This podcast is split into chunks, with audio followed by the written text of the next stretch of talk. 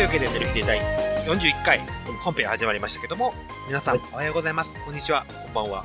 ただのエロエイジでございます。そして、はい、えーと、ダラプロのあゆむです。はい。今回は、お久しぶりお久しぶりです。お久しぶりです。というわけで、今回、二人会でございます。はい。な、なんか、あれおかしいね。ネギさん。ああのねゲイは、あのゲイは、もういいでしょ。あのゲイは死んだんですよ、きっと。死んだ。死んだのがとうとう。そうそうそうね。。なんか、店長を全うされたらしいですよ。そうか。素晴らしいです、素晴ね。らしいですね。というわけでね、はい。えー、今回は二人会で頑張っていきたいなと思うんですけども、はい。あの、私、ちょっとこの前、はデリヘル行きまして。い。いやいきなり下ネタですか？下ネタですすよ。はい。でも、あ制御する人がいないです。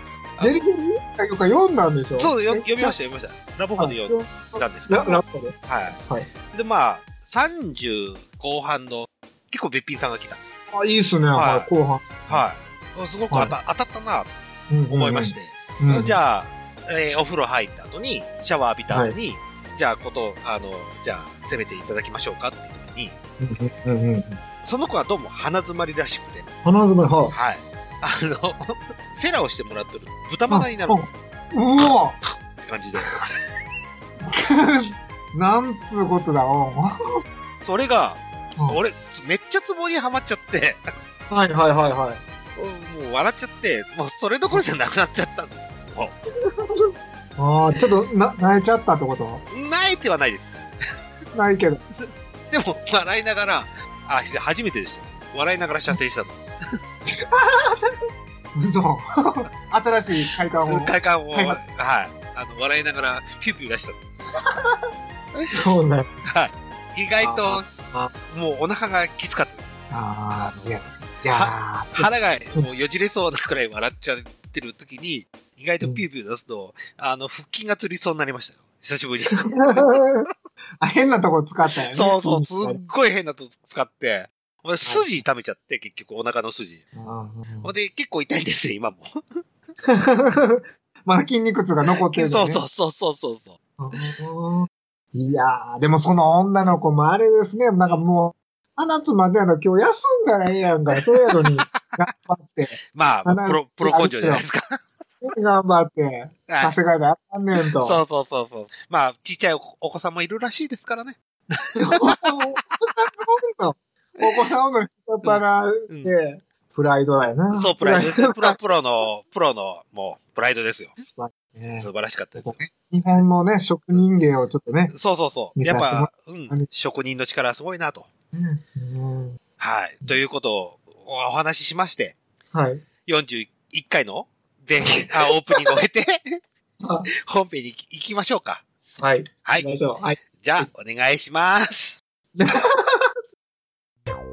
サンダヘテレイディオは全世界に向かって発信するラジオです。楽しい特攻はもちろん、絞れた参加し気候情報も、もっこりたくさん。家族みんなで聞いてくださいね家。族と言うな恋人同士で聞いてくださいね。恋人と言うな毎月第2第4火曜日更新。サンダヘテレイディオ俺にも家族あるっちゅうねん一緒に住んでないけど。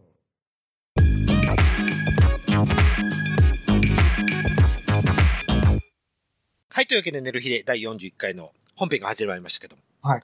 今回二人会、はい二人会でお送りしたいと思いますけども。はい。はい。今回、もう、時事ネタ切りスペシャル。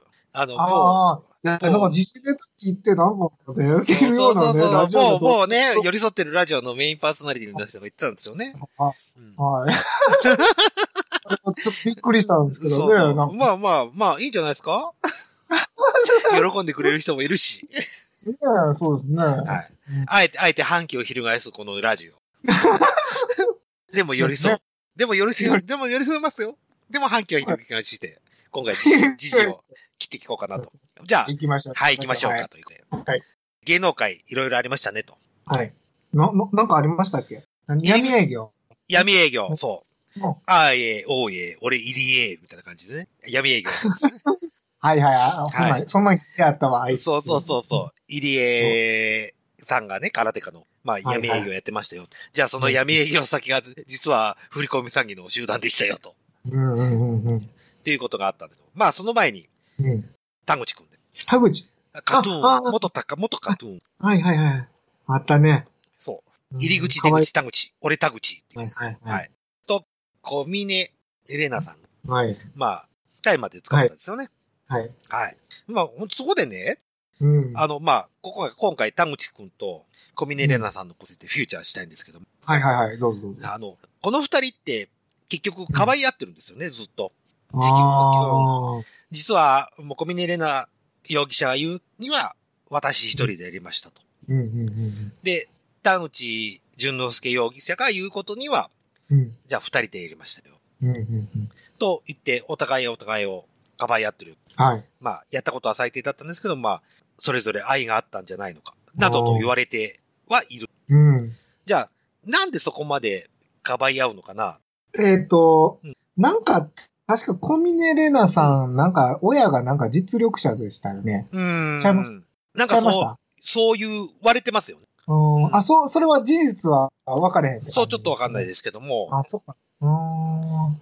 なんでやろなんか、でも田口くんはなんかすごいいい人なんはなんか、なんかいい人なんでしょ？なんか、まあ、コミネレナに捕まるまでは、すごく好感度いいうん、感じうそうそう。ということらしいんです。そこもそんな悪い噂は立ってない感じでしたよね。そうそうそうそうまあ、コミネレナに捕まるまで。ああ。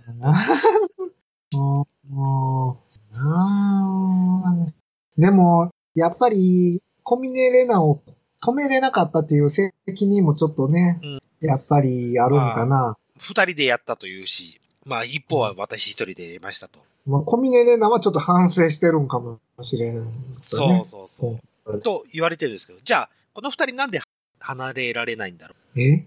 なんかあんの？そうれ。ありますよ。そこで出てくる都市伝説があるんですよ。教えてください、教えてください。それあの、まあ、二人がね、心のつなつながり以外でつながってるとしたら何でしょうってところに出てくえ？る。そこで出てくるのが、まあ、夜の生活でしょうよと。うんうんうんうんうん。じゃあうんうんうん。はい。よく悪女に言われてるのが、はい。名器を持ってる。はいはいはい。名器、名器素晴ら、うん名器って、まあ、名器ですよ。数の子ってことですか？そうそうそうそうそう。そこで私ね、ははいい、あの、はい名器について調べてきた。なんなんなんえ、ちょっと、いきなりなんか、話が変わってきたんやけど。あの、名器について調べてきた。じゃあ、今、はい前回の本編でも出てきた数の子天井。まあ、それもはい。ははいい。名器の一種ですよ。はい。じゃあ、他にもいろいろあるんですよね。名器と言われてるの。うんうん。例えば、ミミズ線引き。知ってます？ミミズ線引き。あ知らないけど、あの、なんか、エッグの中にそんなんの近い形のやつとかあるんちゃうかなそう。あの、実相、実内にね、ひだが無数にあはいはいはる女性のことらしいんです。へえ。いや、当たったことないわうん。それ、じゅ10万人に1人と言われてます。10万人に。なんで、数の子天井も10万人に1人と言われて10万分の1。はい。10万分の1ですね。それぞれ10万分の1の確率ですよと。はい。他にもあるよ。はい、もう一個、はい。はい。巾着という。巾着。ははい。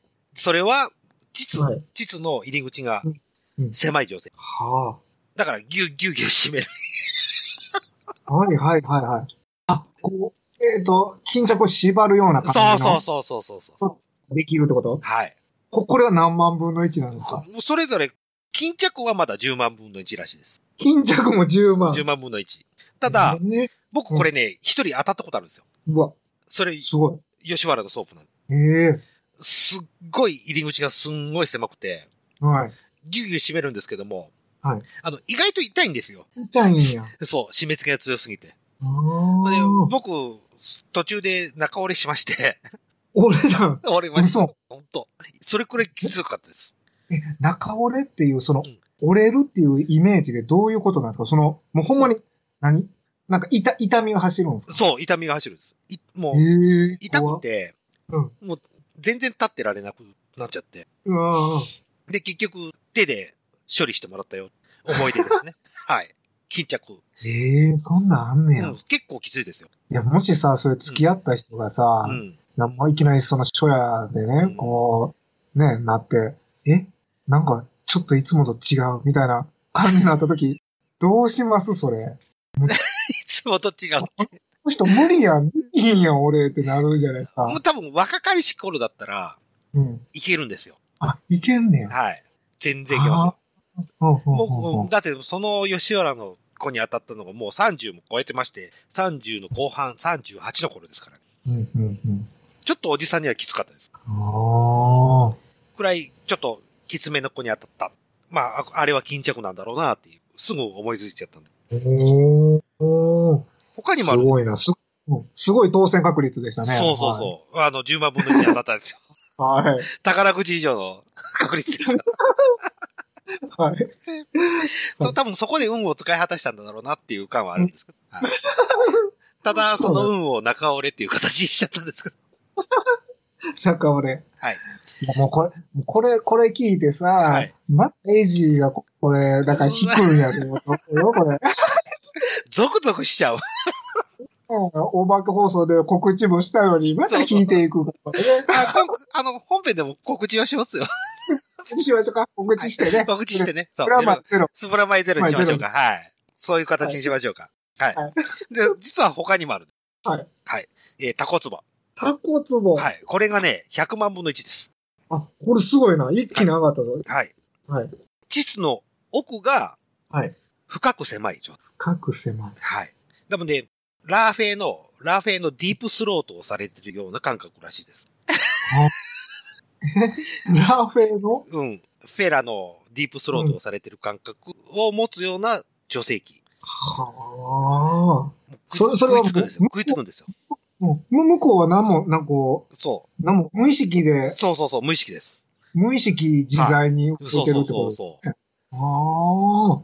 すっごいな。すっごい、それはすごいなんか気持ちいいと言われるらしいですよ。そのスイーツう、んスイーツ機の圧力はどこで生み出してるんですか？もう、その膣の形でしょうね。生まれ持っての。へえ。なんや、すごいね。そういった、もう生まれ持っての才能をね、いかんなく発揮する人が、100万人に1人と。横隔膜をこう動かしてこうやるんかな。なんやろ うん。だ多分、生まれてすぐにそういった形はできてるんでしょわかんないですけな。すごいですね。ど。で、まだまだあるんですよ、それが。はい。タコツボ言いましたね、今。じゃあはい今度は、タワラジメという。これが200万人に1人と言われてる人なんですよ。ちょっと待って、なんか200万の1。はい。えー？じゃあこれが何ですか？こと言われたらうん。はい。うんあの、さっき言いましたね。巾着とうん。タコツボを合わせ持った人です。こごめん、な名前何やったっけ？もう一回。はい。タワラジメです。俵締め。はい。巾着って言いましたよね？入り口が狭い女性。狭い。うんはい。それと、タコツボの、ティスが奥、ティスの奥が深くなるほど狭くなる女性あーあー、すごいな。器。すごい。これもプレミアリーチ並みですよね。そうですね。はい。すごいなう。ん。ええで、さらにこれが1000万人に1人と言われてる名器が、おお。うん。三段締めと言われ三段締め？る。はい。これが、俵締めプラス締め付け。でもね、今までのタコツボ、巾着、俵締めまでの全てを兼ね備えた人。プラス締め付け。え、だってさ、ん巾着で、し入り口ですよね。そこは入り口なんですけども。巾着と俵締めで締めてるのに、うん。対して、もプラスもうプラス、こう、締め付けるよ。で、吸い付きスイーツ機。もう、もうすごいスイーツ機ですよ。それ人間なの？おかしいね。だって1000万人一人でもしその人に、その人と付き合ってるんだったらもう、あなたは一生宝くじ当たりませんって言うんですよね。は離れられない。あ。いや、えだってん、デルさんでん、あれやで、巾着までしか行かれへんそうそうそうそう。でも僕、こんなん数、数の子天井とあれは当たったことないですもん。ミミズ線引きそれぐらいのあれやねんね。なんて。そう。巾着当たっただけでもすごいことや、すごいすごいすごい。ああ。きっとそれはもうプレミアムですよ。プレミアムリーグです。うんうん多分、まあじゃあ、じゃあうんコミネレーナはこの何かを持ってるんでしょうねと。うん予想ではどれですかね？うーん、予想、僕は、うんミミズ線引きっぽい顔してるなと。え、そ、その程度で大丈夫？その程度うんで、あれなんですか、離れられんようになるんですかね？意外と離れられないらしいぞ。え？あの、もう、昔、鎖骨？うんうん。昔、福田和子っていたじゃないですか。うんあの、はいはいはい男を殺しまくった人。うんうんあの人が、はあこれ、都市伝説ですよ。噂でしかないですよ。あの、数の子天井だった。もうそれ、もうそれを持ってるだけで、もう男を虜にできるよ。あんなにブサイクだったのに。そういう、もう特殊能力そうそう、特殊能力です。もう、スタンドがいるんです。すげえ、ジョジョみたいな。そうそうそうそう。数の子と、そうそう。まあ、私ののは数の子。そうそうそうそうそうそう。福田和子の数の子ですよ。数子だけに。そうす、数子だけに。数の中に脳が入ってたら。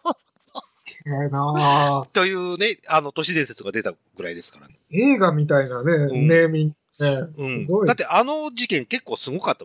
で、なんでこんな、ブサイクなのにこんなにメロメロにさせるのって思ったぐらいで。はいはい。いや、でもだってこれと、あの、やりすぎ都市伝説で、友近が、あはの、しゃってましたわ、なんか。そう。そんな話出てますよ。ねで、じゃあ、コミネレナもきっと、これくらいの能力を発揮してるんだ。それくらいのスタンド能力あったんだ。ワームやね。そうそうそワームやったってことう。か。そう。じゃあ、今度は反対です。じゃあ、コミネレナは、田口淳之介のことをなんでこんなに話さないんだろうおお。っていうこと。はい。うん。ということで、あの、うん男の名機もあるんですよ。おお。それはちょっと知らんかった。はい何ですか？えー、これね、江戸時代にね、はい。今のエラ本のことをツヤ本ってはいはいははいい。言いますね。言いました。その中のね、100人、100人人で節箱、たツヤ本の中で、えー男の名機5選っていう。あの5個。はい、5個です。これがた単語で出てくるんです。うんふ、かり、そり、かさ、鉄と言われてるんですけども、もう一回。ふ、ふ、かり、そり、かさ、鉄、、かさ、えつ、鉄、鉄です。鉄。金属の鉄ですね。はいはいはい。はい。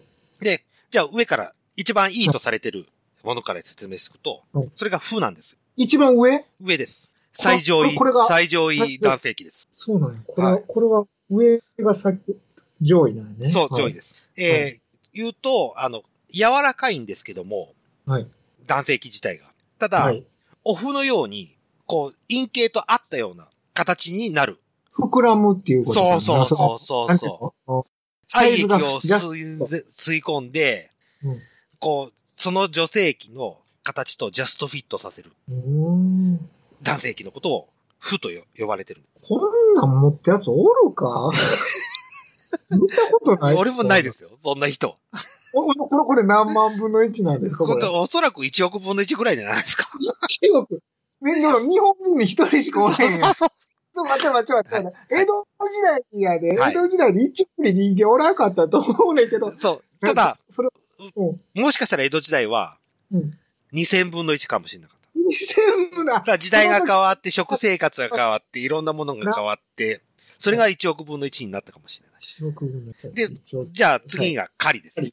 狩り狩り。まあこれ簡単ですよ。狩りが高い男性器。狩りが高い？さあ、狩りが高いです。た、高いっていうのはな、どういうことやろ狩りっていうのはどこの部分のこと言うんかなちょっとそれが僕はっきり分かってなくて。狩り、狩り首と呼ばれてますね。亀？亀のこと？狩り。そうですね。陰茎と、あ、うんそう、亀。あの、だもんでんな、で、祈祷ですよ。うんうんうんうんうん。祈祷、棒と祈祷の間にキノコができるじゃないですか。いますありますはいはいあの、キノコの高さがはい、大きい人。棒に対して。長いんや、そこの部分、ね。そうそうそう、狩りが。それを狩りと言うんですよ。なるほど、あの、はいでっかいキノコの山みたいな。そうそうそうはいそうそうそうそう。棒に対して、キノコが大きい人が、狩り、狩りが高いと言われてるんですけども。ああ、はいはいはいはい。その、それが今、江戸時代の2位だと。素晴らしいな。これは、これ何千万分の 1? どれくらいなんですかね狩りの高い人って結構いますよね。で普通に。えおるね、おる。うん、そうそうそう。なので、結構いるとは思うんです。そこら八丁。まあ、うん風よりは全然いると思う。おる。うんうんうんうん。で、今度はまあ、ソリです。うん。まあ、これ、簡単ですね。反ってるうん人。そうってる。はい。これ若い時はってことかな？まあ、AV 男優くらいですよね。あれくらいの反りを持ってる人。はいはい。うん。これは何やろだんだん、あの、下がっていくじゃないですか。そう、はい。ねそう、そういうことかな。そうそうそうそう若若さがってことかな。で、次が傘です。傘。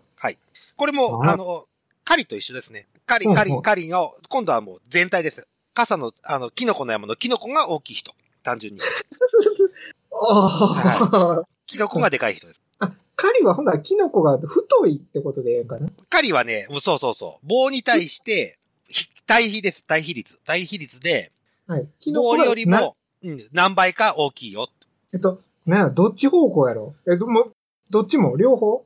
縦、縦横。うんとね、うんとね棒に対して、キノコの一番下の部分あるじゃない。はいはい。先っちょじゃなくて、一番下の部分が棒に対してすごく大きい人。大喜利。これは傘。あか、カリ、カリです。カリ、カリ。はい。で、傘はもう、傘全体が大きい人です。多分、キノコ自体が大きい人。キノコ自体が。うん。棒じゃなくて、もう、単純に傘がすごく大きい人です。うーん。では、その人は、棒自体も太ってても、太くても、うんうん。傘が大きければ、全然、それは名機です、と言われてた。ああ、名機と認定される認定わけね。されたと。はい。なるほど。昔厳しいからね。そうそうそういうチェック受けるからね。はい。で、その次、はいはい。その次が鉄ですね。硬さ？うん、違います。これはもう、かん、簡単です。黒い人です。え？黒い？男性器が黒い人。そうなん？うん。それだけでで？第5位に入入ってるらしいですよ。はあ。ああ。真っ黒黒しけです。これだんだん黒なるんちゃうんですかこれ。うーん。ここれと言われてますよね。経験値ですね。そう。多分で、経験高い人はやっぱお上手ですよっていう象徴ですよね。はあ。な昔の人はもう、ね、そこ競い合ったんやねう。。そうそうそうそう。じゃあ、その黒黒さで競い合ったんですよ。かそういう刀も使うし、そうそうねそう。あかんし、こっちも。こっちの刀も使いますよと。はい。なるほど。うん。なんか、江戸時代の生活が見えてきましたね。そうですね。なんかはい。じゃあ、田口淳之介くんはきっと、うん。このどれかに当たってたんでしょうね。いや、そ負だ、僕は負だとら、思う。そうやね。うん。きっと、普通じゃないと、うやっぱり普通じゃないもん。うん、メロメロにはならないでしょと。と思うんですよ。うん、うん、うん。もう、多分、溺愛してるらしいですからね、小峰レナが、田口淳之介君が。うんきっと1億分の1がもうここに当たったと。あ残念、残念ながら。じゃあ私たち加藤動物は1億分の1にはなれなかったという決定の証拠ですね。ああ。え、これ、これがし、真相、真相の究明を、これ、これやったってこと？本当に。そうそうそう。あった。あの、一応、これはあくまでも都市伝説の仮説でございますと。はい。信じるか信じないかは、あなた次第です。確かに。はい。言わさせてもらいましたと。素晴らしい。でもまあ、結構ありますよね。こんなイケメンなのに、なんでこんなブサイクと付き合ってるんだろうああ、あ。えーこんなブサイクな男なのになんでこんな可愛い女の子連れてんだろうん、うん、うん。う。きっとそういう人たちの中では多分それを引き当ててる人たちがいるかと。モテない人のひがみがな。そうですね。あの、チン、チンポが小さい人のひがみです、これは。そう。そう、上等なチンポを持ってるやつは、ファックと。いうことを言わさせて、言わさせてもらって、はい。あ僕もなんか、うん真面目になんかこれ、真面目になんか、なんかこう分析するんや思ったら、なこんなことになると思いませんでした、ちょっと。はい。はい。あの、前編、前編は下ネタでいきましょうか。ということで。はい。他のネタを触れずに、今回、えー、41回の前編締めて、後編に行きたいと思います。サンダー我が輩がいただいた待ちなさい誰だ？レッドクリエイタブルーアクターイエローフィッションー3人揃ってお送りするのんびり雑談系ラジオ縁側キャンプファイヤ縁側キャンプファイヤーはシーサーブログより絶賛不定期配信中みんな絶対聞いてくれよな。聞かなきゃお仕置きされちゃうぞ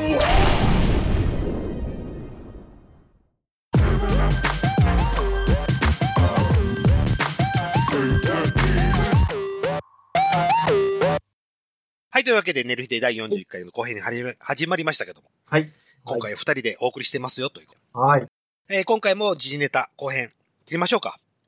いや、でもね、なんか時事ネタをね、切るね、ポッドキャストが、時事ネタのコーターが そうそうそうそう。あ、もう、うちらの寄り添ってるラジオのね、メインパーソナリティがなんか言ってるらしいですね。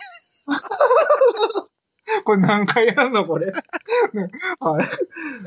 いや、ちょっと前回のね、ちょっとね、前編はね、ちょっとね、あのね、これを、このままじゃエジーさんにちょっとね、もう、嫌われちゃうから、ちょっと、ちょっとこれ、名誉挽回するやつちょっとお願いします。じゃあ、じゃはあ、後編は、じゃあ、普通の時事ネタ切りましょうかと。時事ネタ、はい。はいお願いしいきますよ、と。はい。まあ、今回、前編はちょっとふざけたんですよ。後編をちょっと真面目にいきますと。えーはい後編、えーまず第一。国家公務員がはい、また逮捕されましたねと。ます。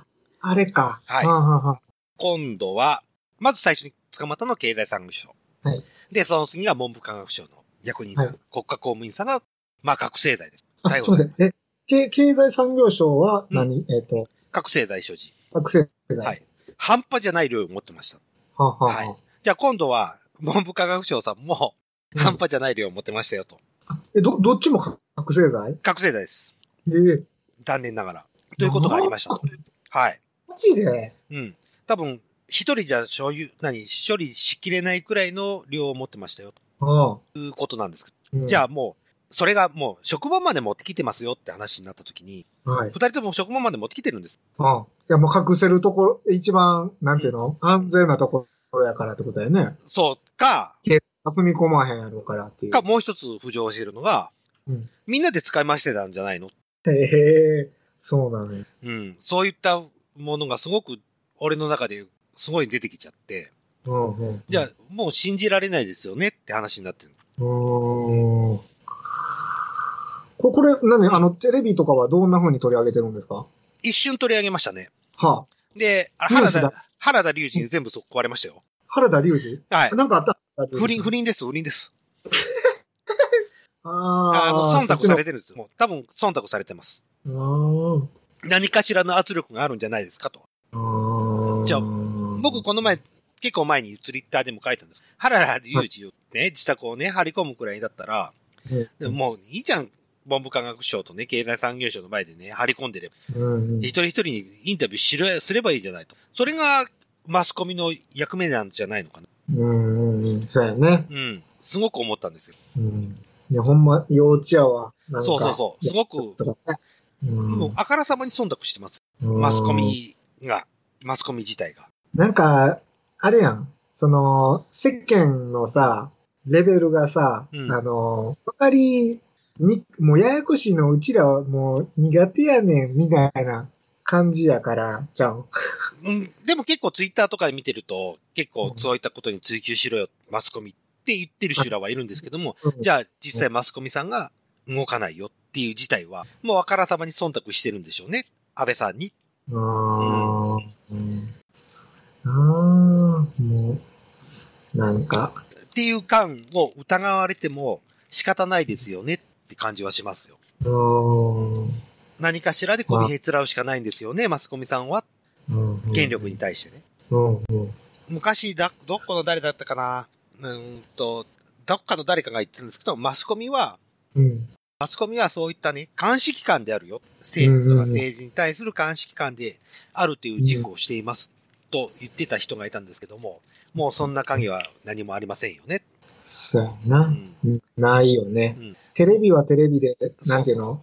テレビを見ない世代うん。できてるから、うんなんとかして、なんていうの？テレビに向けさせたいうん。みたいな感じであって。そう。それをやりたいがために結局簡単な方向に行っちゃうじゃない。う。うん。じゃあ、それって意外と全然違うんじゃないかなと。もっとニッチなとこをみんな見たがってる。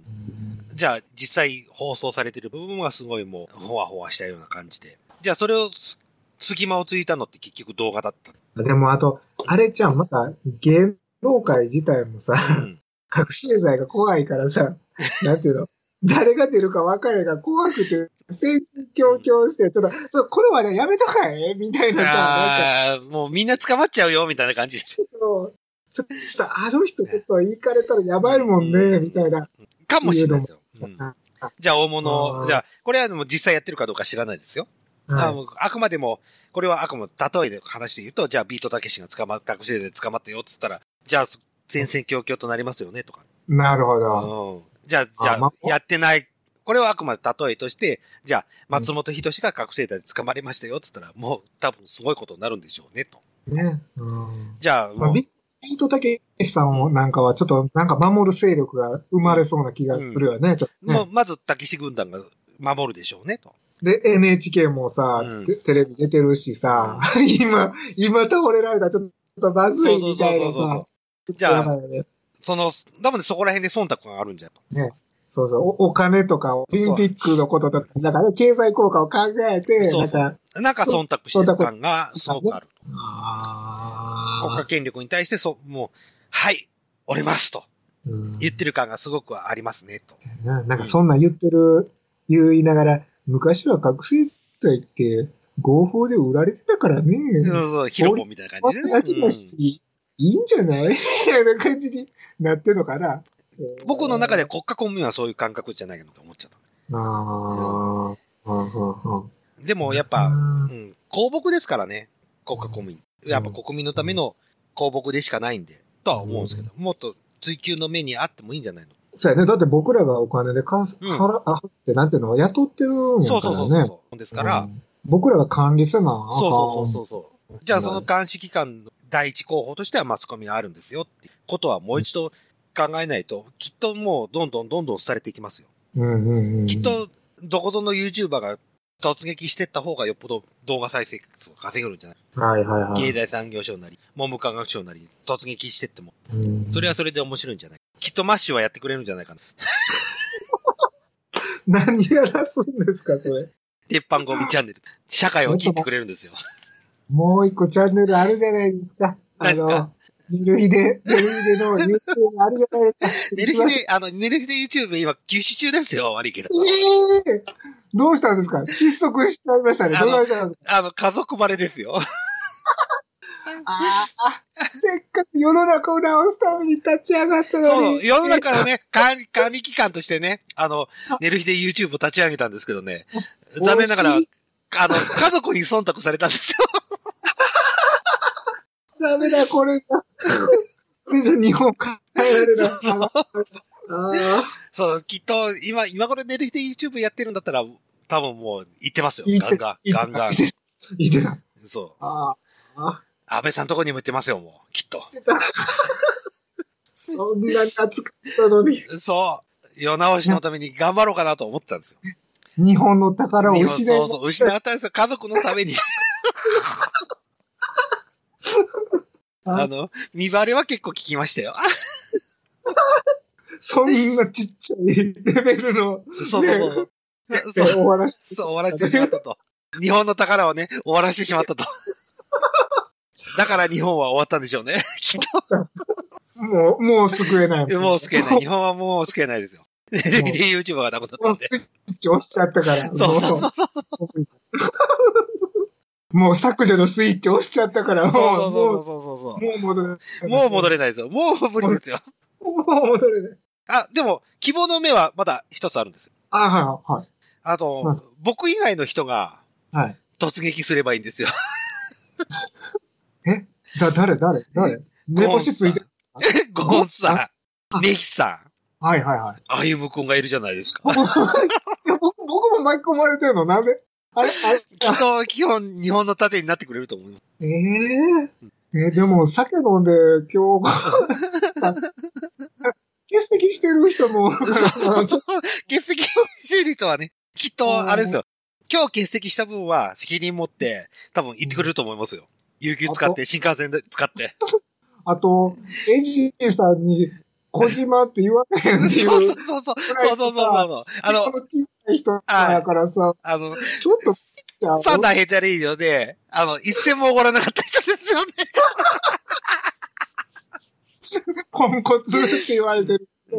いや、あれは、あれはね、エジーさんが、あの、なんか、か、仮作りたくないってね、言ってたって、言ってたもんね。そうそうそうそうそう。うん。なんかあの、エイジーさんちょっと硬いとこあるし、なんか、ね、ちょっとあるから。うんそうそうなんかそうわからんそでもね、そうね、ちょっと、ちょっとね、あの、え、小島ぐらいは言ってう。ほしそういな。そうそうそう、欲しいなという。あ、うんきっと大丈夫ですよ。経済産業省に行って、きっと、小島さんって言ってくれると思います。う。そこ間違えてるんだけどね。タイミングが合ってない。はぁって言われますよ。まあ、そんな感じで、国家公務員がやらかしたよ。そしてちょっとね、ツイッターで、はい。あの、リクエストが来てるのがあったんですけども、うんうん。山ちゃん、山里亮太さんですね。はい、あの、いやいや結婚したやつや。はい。うん結婚なされましたよね。はいはいはい。青井優さんと。はい。で、じゃあそれって今、ものすごくこう、騒がれすぎなんじゃない？って言われてる部分はあるんですけども、はいはい。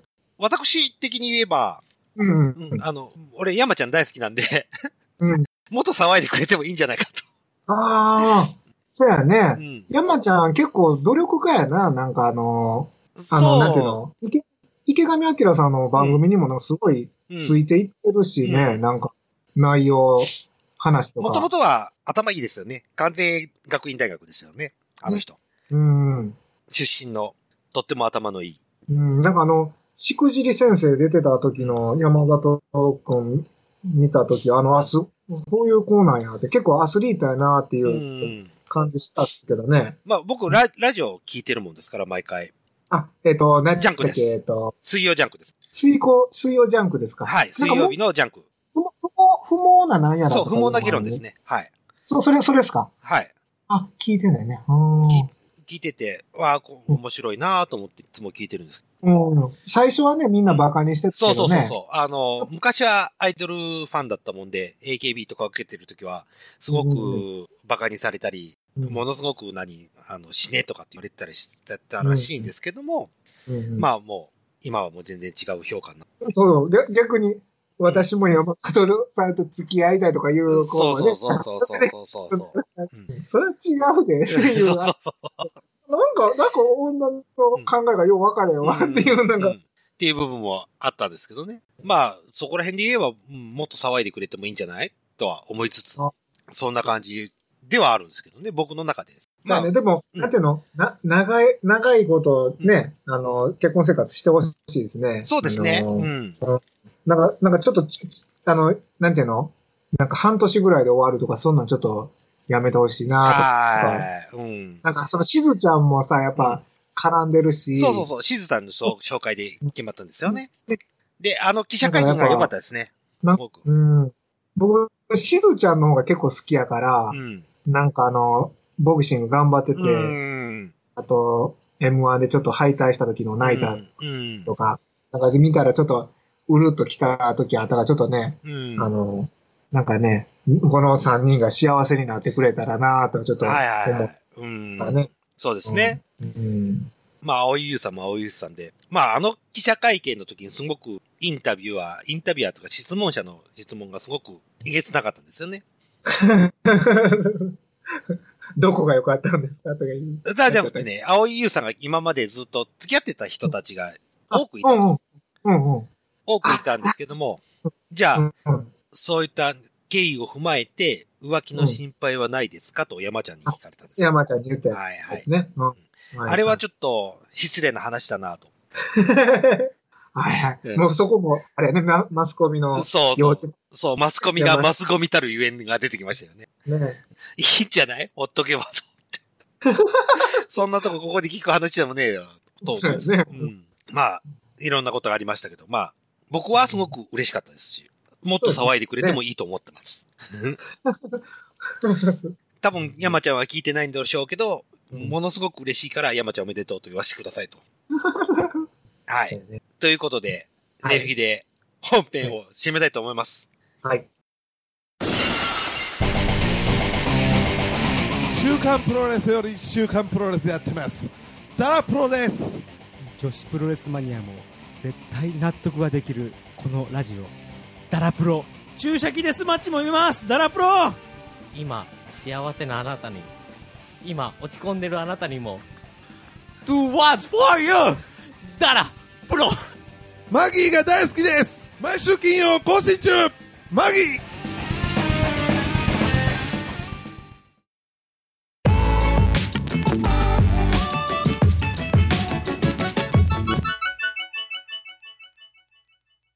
というわけで、ネルヒで第41回のエンディングでございますと。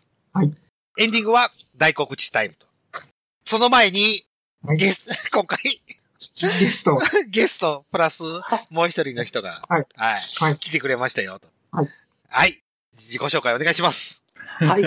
こんばんは。はいえーっと、関西で女装してます、あやのんです。いらっしゃいませ。よしかもエンディングに。はい、もう一もう一人の人です。どうぞ。はい、ごめんなさい。がっつり寝落ちしてました。もう、声ガラガラです。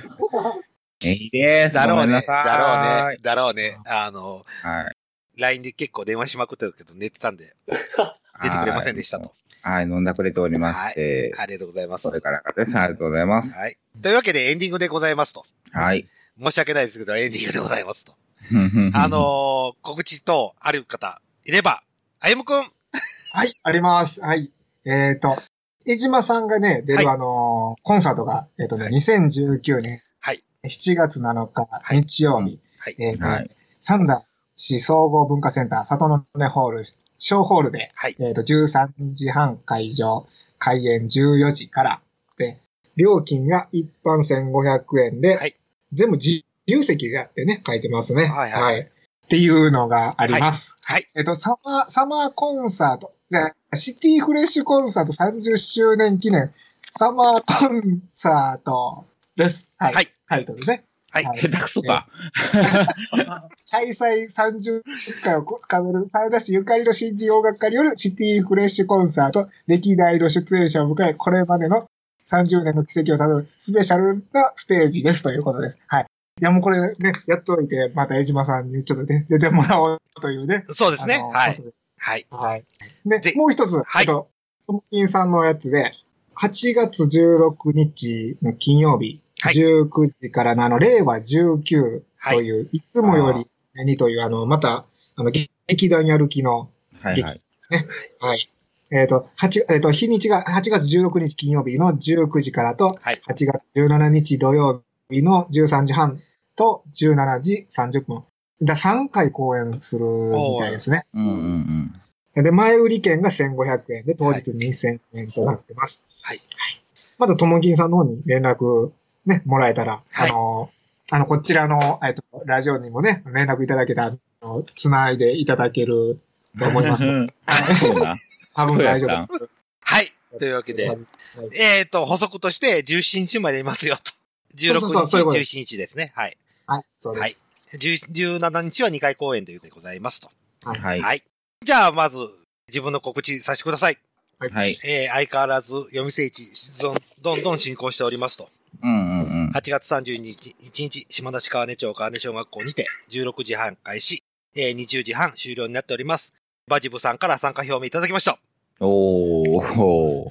バジブさんに、千葉から。はい、あの、業務連絡しておきます。ぜひ、はい商工会青年部のブースで買ってくださいと。ああ。それが、スマタにつなそうがる。そうそう、励みになりますので、スマタとは言いません。励みになりますので、スマタにつながります。いやいや、励みになるんで、よろししくお願いしますと。もし他の方いれば、ぜひ参加してください。き来ていただく、まあ、今のは冗談ですけども、来ていただけるだけで僕はすごく助かるんで。く。はいはいはい。実行委員長としてまあね。はい。はい。で、まあ、あわよくば、商工会青年部のブースで買っていただけると、スマタにつながる。いや、励みになりますので、よろしあく、よろしくお願いいたします。ということで。ーはいあと、もう一つ告知でございますと。はい。はい、8月16日、うん劇行く方、はい。鉄板ゴブリンで一緒に飲みましょうよ。おーあ、行くんですね。はい、私は行くことに決めました。はいはいはいブッ。チャード、ブッチャー丼そうですね、ブッチャードもねンチャレンジしようかなと。はいはい。あるということで。えーで、はいブッチャードンチャレンジするんですけども、もう多分一人じゃ絶対無理なんで、みんなで食べましょ シェアしよう。はい、シェアしましょう。お金は全部僕が払いますと。出た 出た。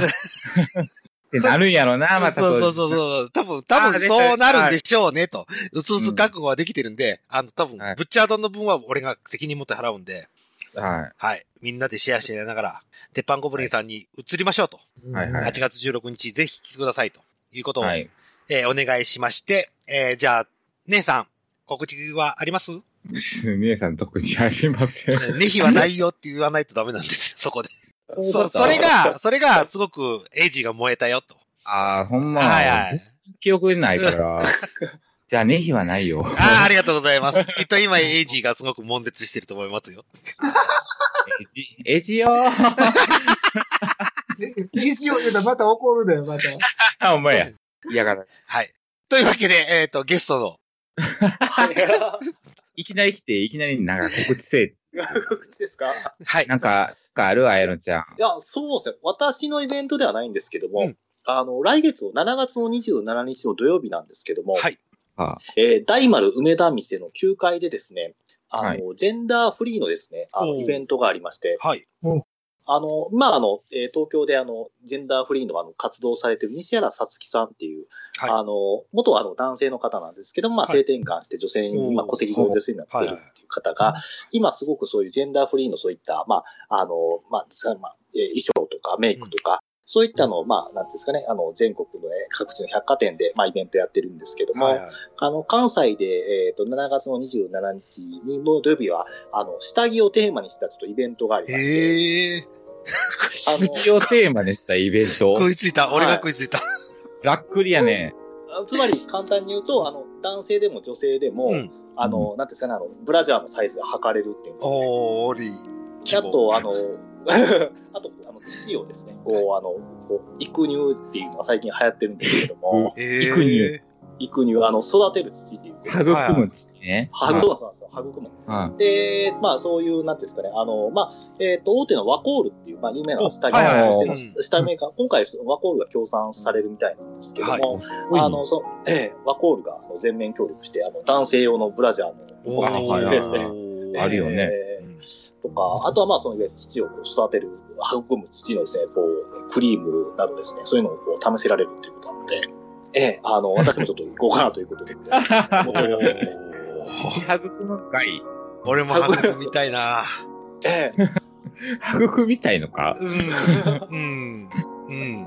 俺こあの毎日ブラ、毎日ブラジャーしてると結構あの土が出てくるので、ああ、そうなんですか。ええ形が作られてくるっていうえことなので、ああ、いいな。いいな。いいんか父いらんやろ。もうなんかうん、こん渾身してるわ。みんなるわ。喋った。そうそうそう。そう。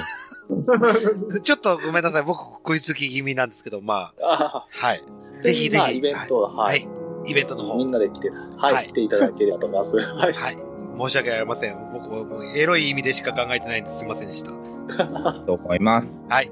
というわけで、えー、今回、いかがだったゲストエンディングしか出てないんですけど、いかがだったでしょうか？はいで感想ね。感想、そうそう、感想を。はい、あの、いつもあの、なんですか、えーっと、あの、聞いているので、あの、こういうあ本当ですか？ちょおしゃべりできた。はい。ありがとうございます。そうですよ。